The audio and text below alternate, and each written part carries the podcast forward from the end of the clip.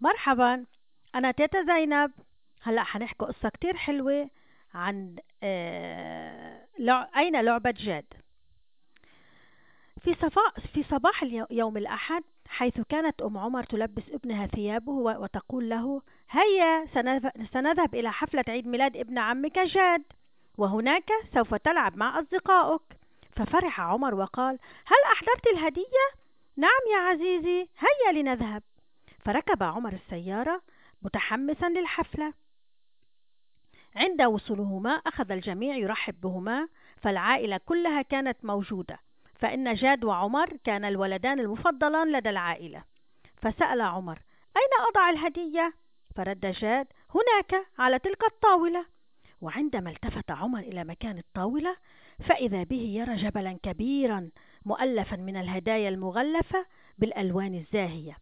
فوضع هديته على الطاولة فعندها نداه جاد قائلا هيا يا عمر تعال والعب معنا فالجميع ين- ينتظرنا في الحديقة.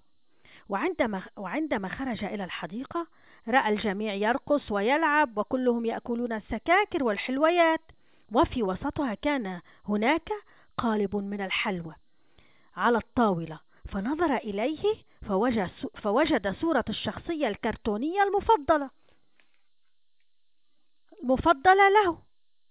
فأخذت الغيرة تأكل قلبه وجلس وحيدا لا يريد أن يلعب مع أحد.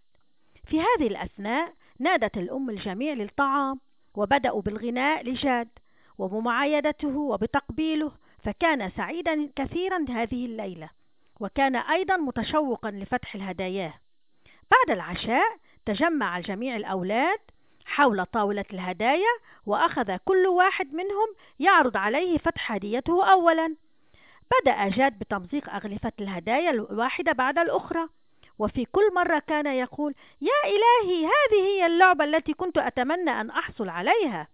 وبين هذه الهدايا كانت اللعبة المفضلة لعمر. وفي أثناء انشغال الجميع استغل عمر الفرصة وأخذ اللعبة, وخبأها. حينها ذهب جاد لإحضار هذه اللعبة لأنها كانت أيضا المفضلة لديه فلم يجدها. فصاح أمي أمي أنا لا أجد لعبتي. وأخذ يبكي. فراح الجميع يبحث يبحثون له عن اللعبة. فإذا بعمر يصيح أمي معدتي تؤلمني جيدا أريد الذهاب إلى البيت. فقالت حسنا يا بني. فاستأذنوا وخرجوا من الحفلة. وفي صباح اليوم الثاني كان عمر لم ينم طوال الليل من كثرة التفكير بما فعل فذهب إلى المدرسة وبدأت الأم بتنظيف غرفته. وفي أثناء تنظيفها وترتيب الملابس في الخزانة وجدت الأم لعبة جاد فقالت يا إلهي! ففكرت قليلا ونظرت حولها وأخذت إحدى الألعاب إحدى ألعاب عمر المفضلة وخبأتها في غرفتها. عند عودته في المساء لم يجد عمر لعبته فنادى أمي! أين لعبتي؟ قالت لا لا أعلم ابحث عنها جيدا فسوف تجدها فبدأت بالبحث في جميع غرفته وأيضا في باقي المنزل فلم يجدها فراح يبكي ويبكي فنظرت إليه وقالت هيه أنت تبكي يا عمر؟ نعم يا أمي فهي لعبتي المفضلة وهل جاد بكي امبارح لأن لعبته المفضلة اختفت؟ فتوقف عن البكاء وقال أمي أنا الذي أخذت لعبة جاد.